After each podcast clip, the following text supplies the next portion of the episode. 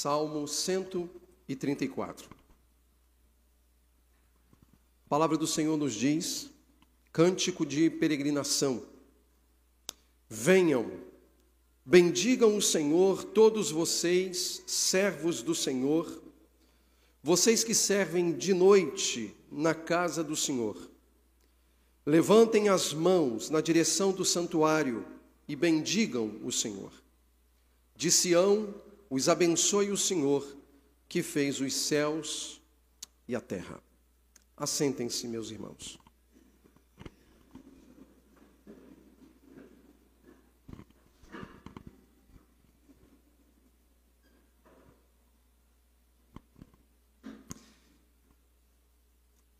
Durante os séculos 16 e 17 da era cristã, o claro entendimento da igreja quanto ao dever de todo homem diante de Deus foi exposto em muitos documentos, em diversos documentos da época. Um pouco antes de ser banido da igreja de Lausanne, em 1558, Pierre Viret escreveu um catecismo onde, em sua primeira pergunta acerca do principal principal propósito pelo qual Deus criou o homem à sua imagem e semelhança, ele responde: ser adorado e honrado por ele. No século XVII, o breve catecismo de Westminster e também o catecismo maior de Westminster, o próprio catecismo batista de Benjamin Keach, tomaram a ideia original de Virret e afirmaram que o fim principal do homem é glorificar a Deus e desfrutá-lo ou gozá-lo para sempre. Essas são as palavras que todo e qualquer cristão que foi educado nos padrões dos principais catecismos cristãos sabem de cor, resumindo o seu dever diante de Deus, que os criou e também os salvou. Meus irmãos, quando o dever sobre algo a ser realizado não fica claro às pessoas que estão envolvidas, quando não se ensina o que fazer, quando não se mostra o caminho que deve ser seguido, é uma questão de tempo para que ocorram desvios. A falta do ensino produz desvios. Inicialmente, todo desvio, ele é mínimo, ele é pequeno. Mas à medida que o tempo passa, esse desvio tende a aumentar. É como uma linha que tangencia em relação a uma outra linha. O desvio que no início é mínimo, à medida que o tempo passa, o tangenciamento vai ampliando e vai aumentando até que se chega a uma condição em que o, que, o caminho pelo qual, o percurso que se faz é totalmente contraditório em relação ao projeto original ou à linha padrão. No final, ficará evidente a completa ruptura entre as partes. Um pequeno desvio no início causa uma profunda ruptura no final. Isso foi o que aconteceu no Éden, isso também é o que acontece hoje e conosco. E é preciso deixar, portanto, claro às pessoas, desde a infância, qual é o dever em relação a Deus, qual é o nosso dever em relação a Deus. O que devemos crer e também como devemos viver.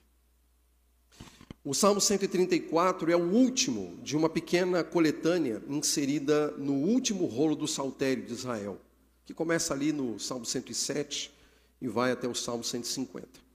Isso significa que nós estamos encerrando hoje mais uma série expositiva da Bíblia chamados Cânticos dos Degraus, capítulo 120 ao capítulo 134. E nesses salmos, meus irmãos, nós temos visto o percurso que os peregrinos faziam e o, o percurso que nós também, peregrinos, fazemos.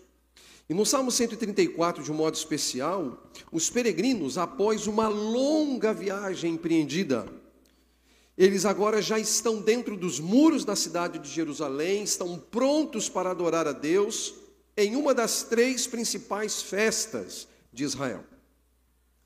E o Salmo 134 é um convite a Israel originalmente para bendizer o Senhor, bendizer o Deus da aliança e receber as bênçãos deste Deus da aliança.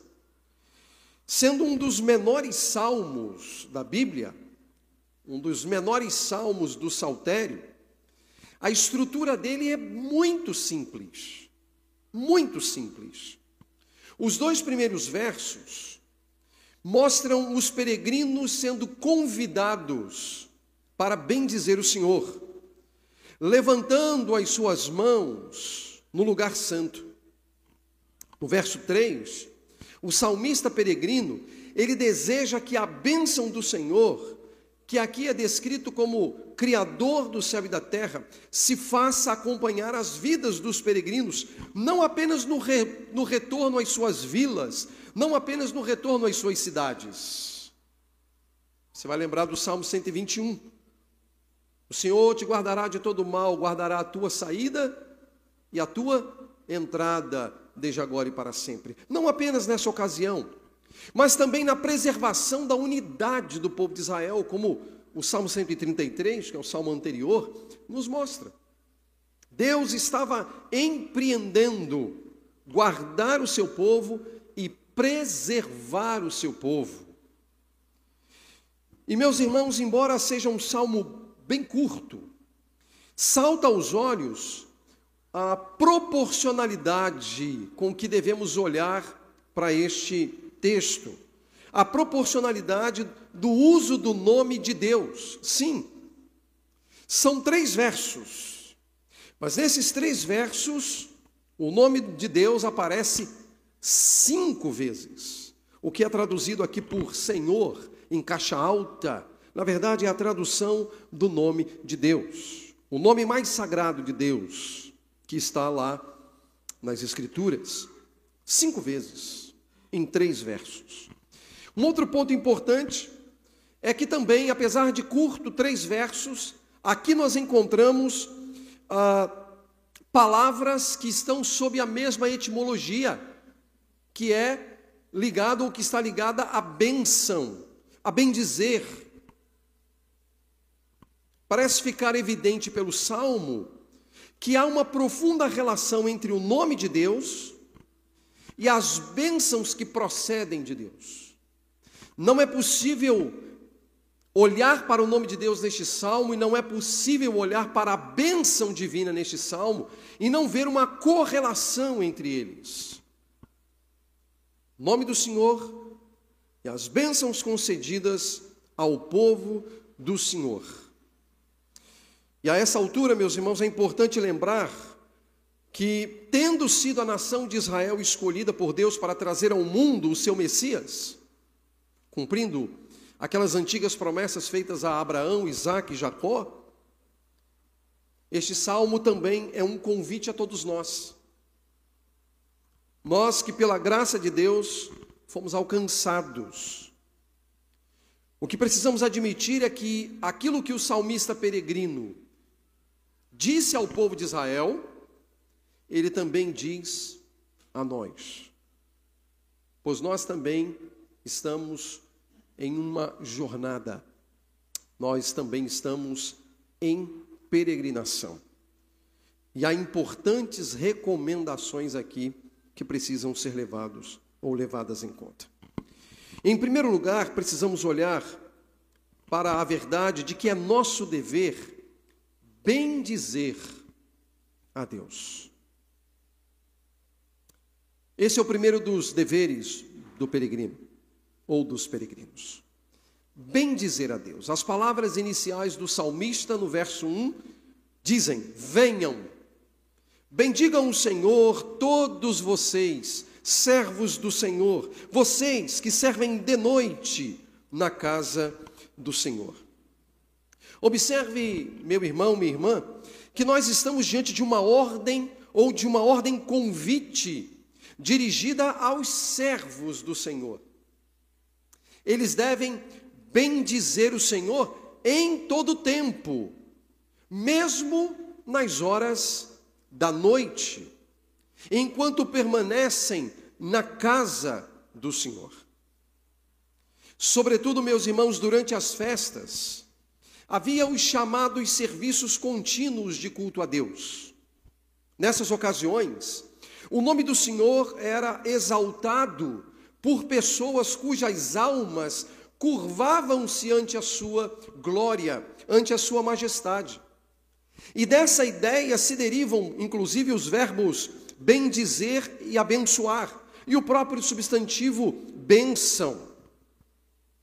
Considerando, meus irmãos, a linguagem empregada aqui pelo salmista, embora pareça um convite específico a levitas e a sacerdotes, mas toda a nação representada pelos peregrinos presentes ali no Monte Sião deveria devotar a Deus um culto que lhe era devido.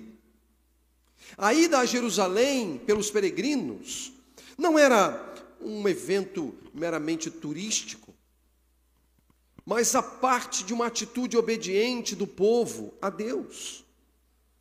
Precisamos recordar, meus irmãos, que a existência e a preservação da nação de Israel passava pela manutenção da unidade de Deus, da unicidade de Deus entre as tribos.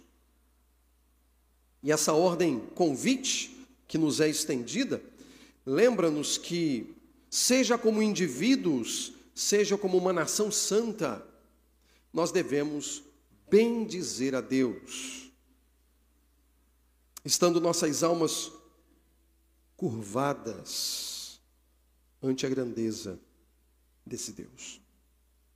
Bendizer é curvar-se.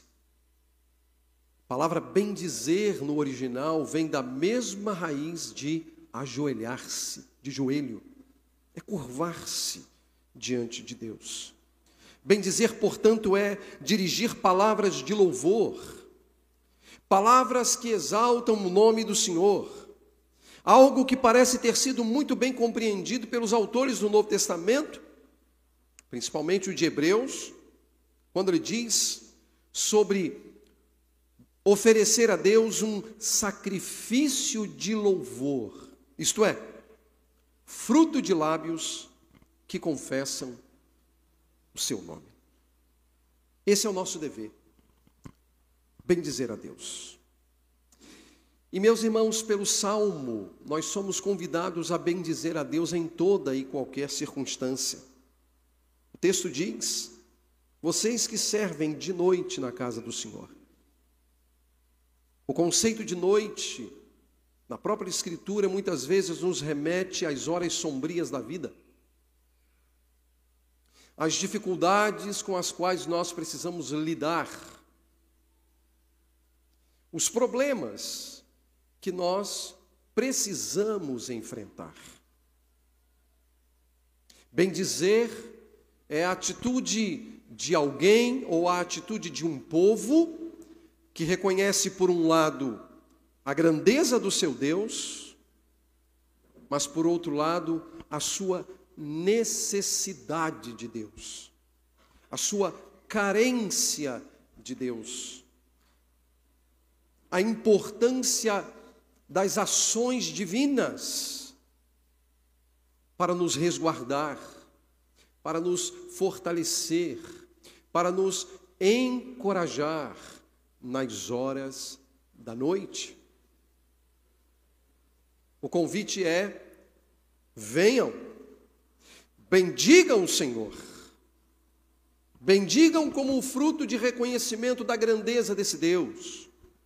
Bendigam como reconhecimento da sua própria necessidade de Deus, da sua impotência, da sua dificuldade, dos seus limites. Bendigam o Senhor. Bendigam o Senhor. exaltem o seu nome. É a ordem convite que o salmista nos faz. O segundo dever do peregrino encontra-se no verso 2.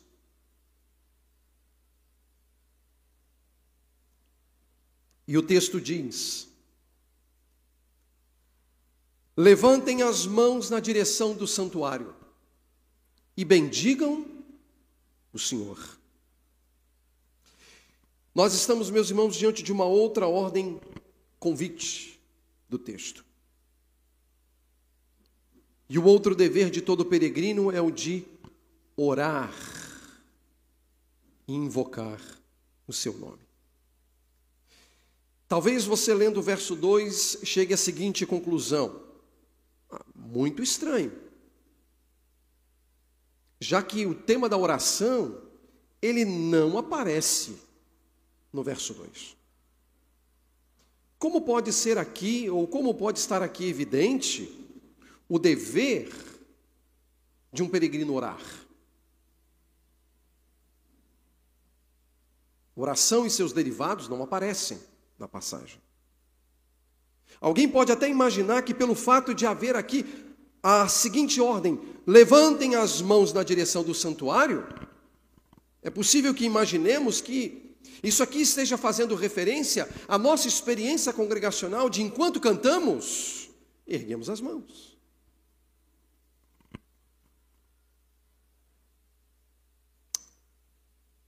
Mas não é isso. E um texto que pode nos ajudar a interpretar e a entender o que o salmista está dizendo aqui é exatamente o uso que o apóstolo Paulo faz desse verso, exatamente desse verso, no Novo Testamento. Paulo cita este verso literalmente no Novo Testamento. Ele usa este verso em uma de suas cartas a Timóteo. E não é difícil constatar que o entendimento das palavras do salmista, tal como foi interpretado pelo apóstolo Paulo, diz respeito e dizia respeito à oração.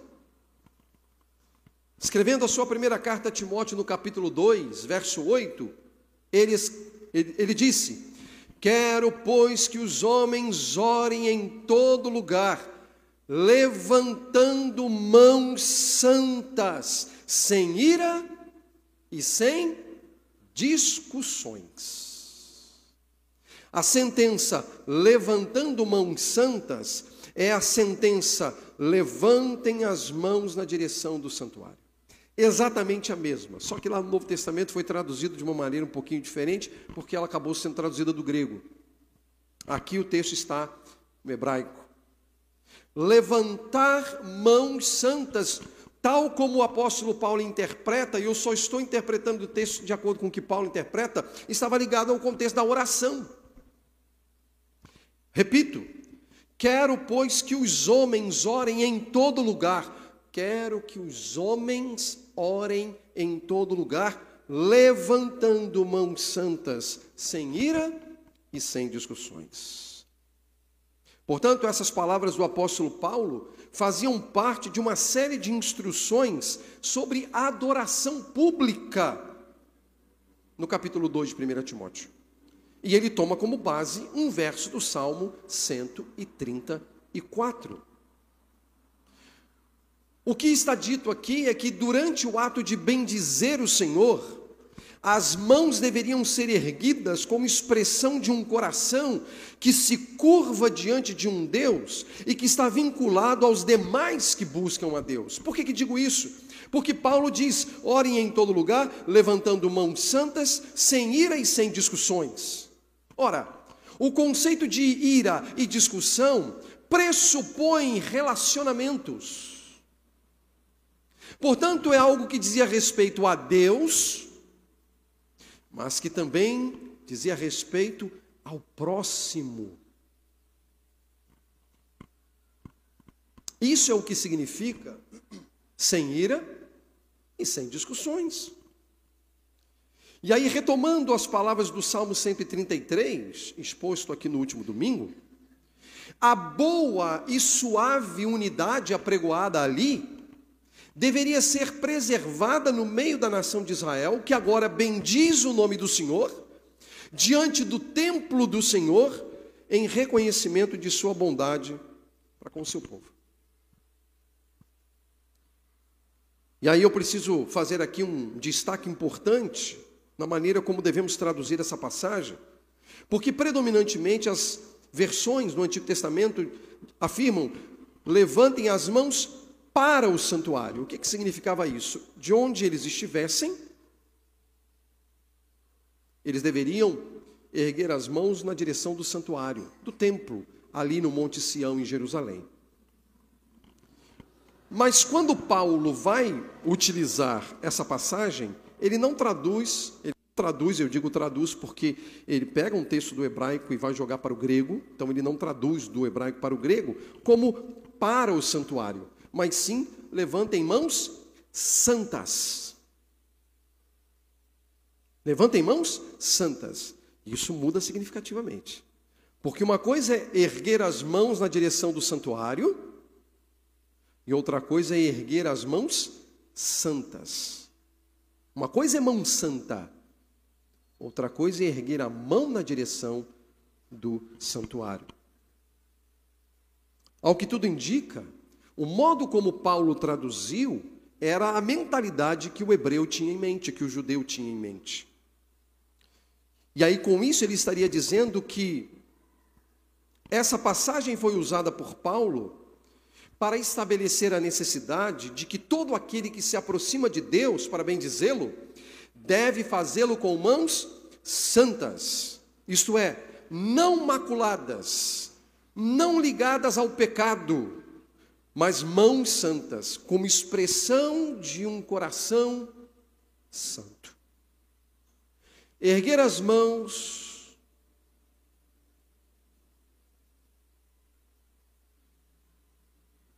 é uma orientação bíblica. Mas essas mãos precisam ser santas. E por que isso, meus irmãos?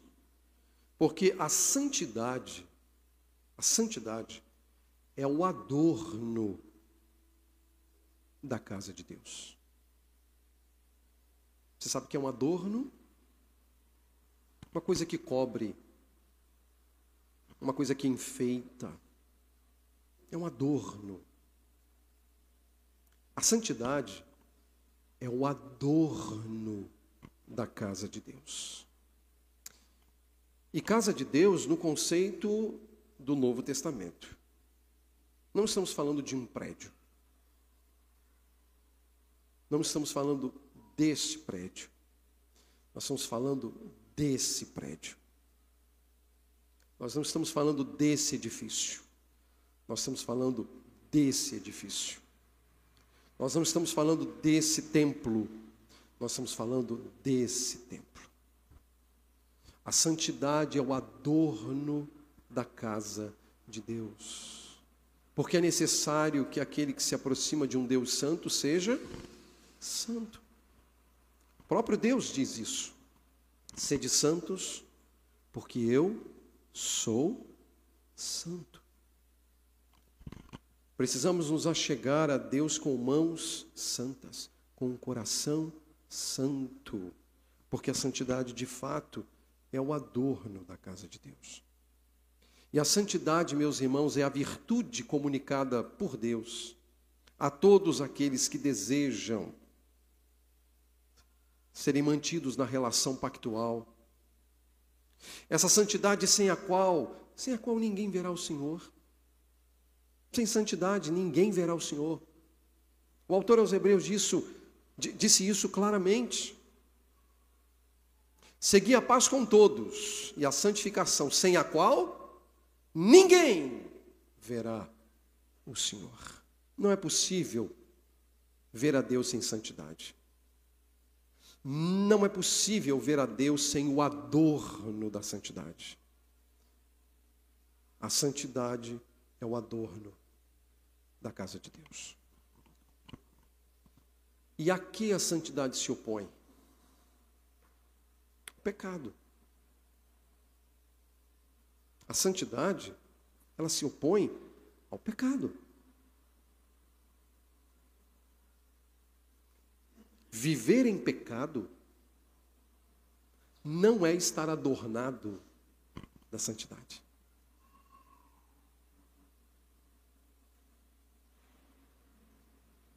Viver deliberadamente no pecado não é algo que honra a Deus. Por isso nós precisamos abandonar o pecado.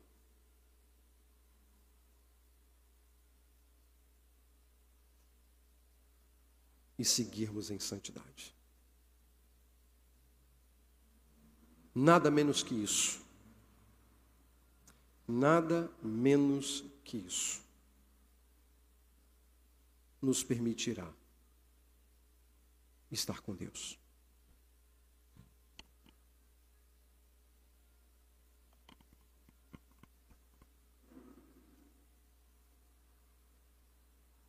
Verso 3 nos traz a bênção divina como o fecho dos deveres dos peregrinos.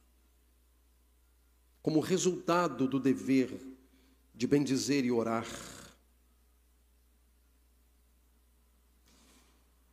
E o texto diz: De Sião os abençoe o Senhor, que fez os céus e a terra.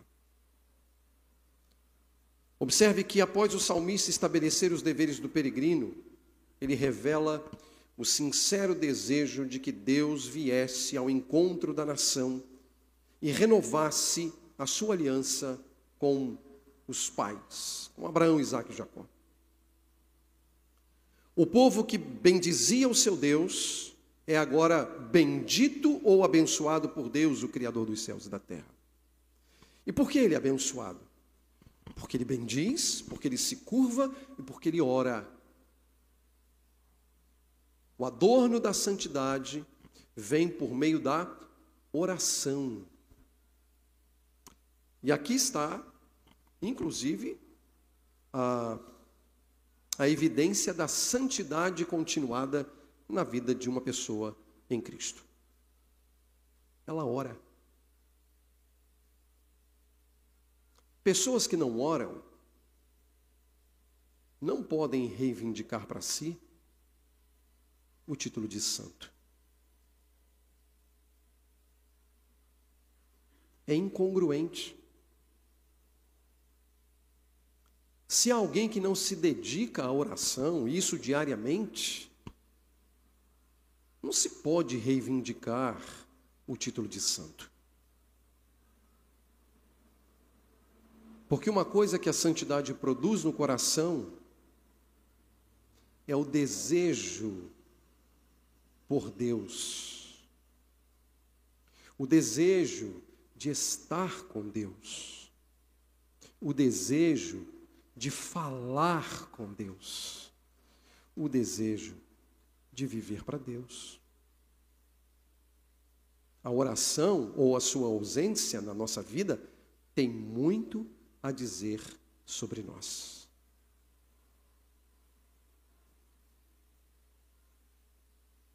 Povo que bendizia Deus, agora é bendito e abençoado. Não pode ser diferente, né? Agora eles poderiam retornar seguros de que a aliança entre eles e Deus estava mantida, estava preservada. Ele era o seu Deus e eles eram o seu povo. Pergunta é: de onde, porém, viria essa bênção? Uma vez mais, no, nos cânticos de peregrinação, nós somos lembrados acerca de Sião. De Sião te abençoe o Senhor, isto é, do lugar do culto devotado a Deus, mediante as ofertas de sangue e intercessão pelo povo, as bênçãos fluiriam sobre toda a nação de Israel. Nas palavras do Salmo 133, seria como o orvalho do Hermon quando desce sobre os montes de Sião. Ali o Senhor concede a bênção da vida para sempre.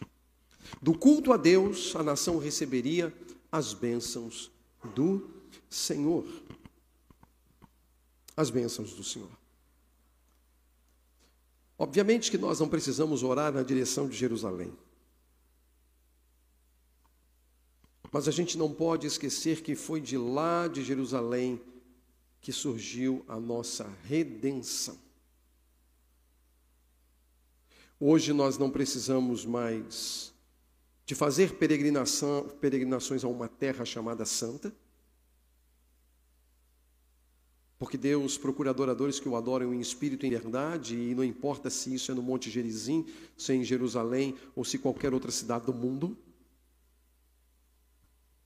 Não há mais a necessidade de contínuos sacrifícios e derramamentos de sangue para a remissão de pecados, porque o Cordeiro de Deus foi morto de uma vez por todas, Jesus Cristo, nosso Senhor.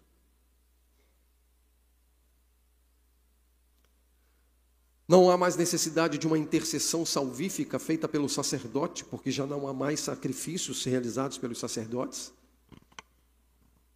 Houve uma intercessão de uma vez por todas e foi feita ali no capítulo 17 de João. Se você quer saber, a oração sacerdotal de Jesus está em João 17. Lá ele, inclusive, orou por mim e por você. Quando ele diz, rogo não somente por esses, mas por aqueles que hão de crer em mim. Nós estávamos lá, na oração de Jesus. Não precisamos mais dessas coisas, mas temos tudo isso reunidos em Cristo Jesus. E a bênção continua vindo de lá. De Sião te abençoe o Senhor porque é de Cristo que vem a bênção de Deus. O Cristo que deu-se a si mesmo ali, em Jerusalém, onde ele foi morto para a remissão dos nossos pecados. Isso nos mostra, meus irmãos, que Deus ele preserva a sua fidelidade para com aqueles que são fiéis. Deus preserva a sua fidelidade para com os que lhe são fiéis. De Sião os abençoe o Senhor que fez os céus e a terra. Deus é fiel. E Deus, Deus tem um povo fiel. Deus é fiel e Ele tem um povo fiel. Um povo que é chamado pelo nome dEle, que é identificado com Ele a Escritura diz que o Senhor conhece os seus e apartes da iniquidade todo aquele que profere o nome do Senhor. Deus conhece os seus. Os seus não se perderão. Os seus serão guardados. Eles serão preservados. Eles viverão sob a contínua graça do Evangelho eles estarão continuamente sob os cuidados do Senhor. Deus é fiel aos fiéis, os que bendizem o seu nome, os que fazem da santidade o adorno da sua vida e da sua casa.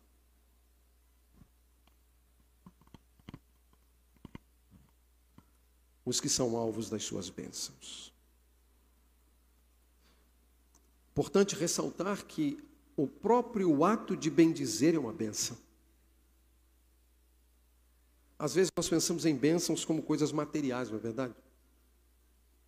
Nós somos dominados por um conceito de materialismo tão grande, tão grande,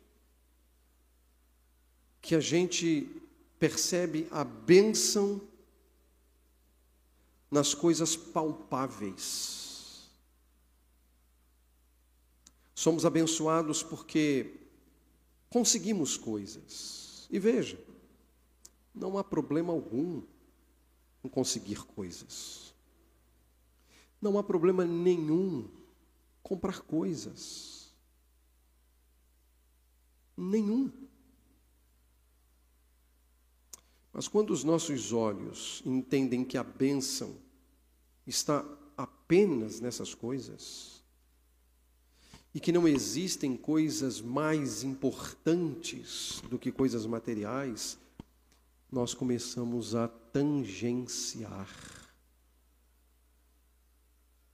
E aquilo que é um desvio mínimo no início se tornará uma ruptura enorme no final. O próprio ato de venham, bendigam o Senhor, é uma benção. É uma bênção concedida pelo Senhor. Concedida por Deus. Meus irmãos, observem, e aí nós precisamos voltar agora a um passado recente. Considerem o percurso que nós fizemos nos últimos meses, enquanto considerávamos e consideramos dominicalmente o cântico dos degraus, ou o cântico dos, das subidas, da ascensão. É possível que alguns de vocês recordem aqui alguns caminhos, não é? Pelos quais o peregrino, os peregrinos passaram. Você pode se recordar das hostilidades enfrentadas por ele, pelas mentiras dos lábios dos ímpios. Você se recorda das dúvidas que os peregrinos enfrentaram, dos temores, dos perigos da jornada.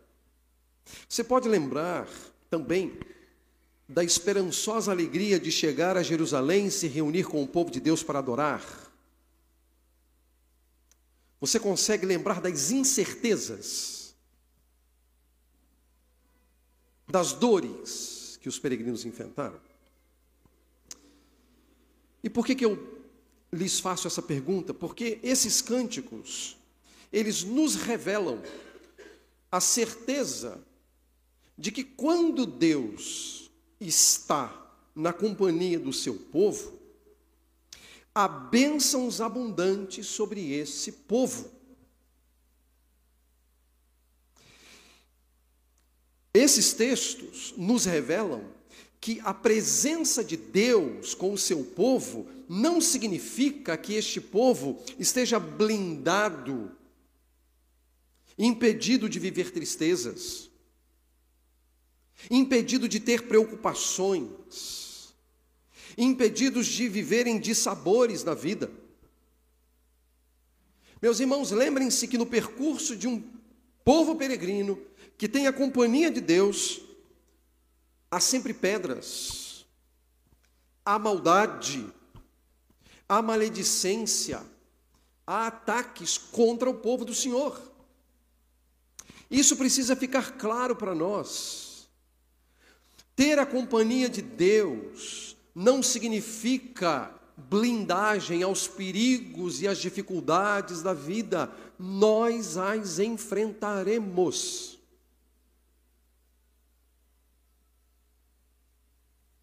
Lembrem-se que os mesmos fenômenos que atingiram a casa construída sobre a rocha também atingiram a casa construída sobre a areia. Os mesmos. Mas por que uma fica de pé e a outra cai?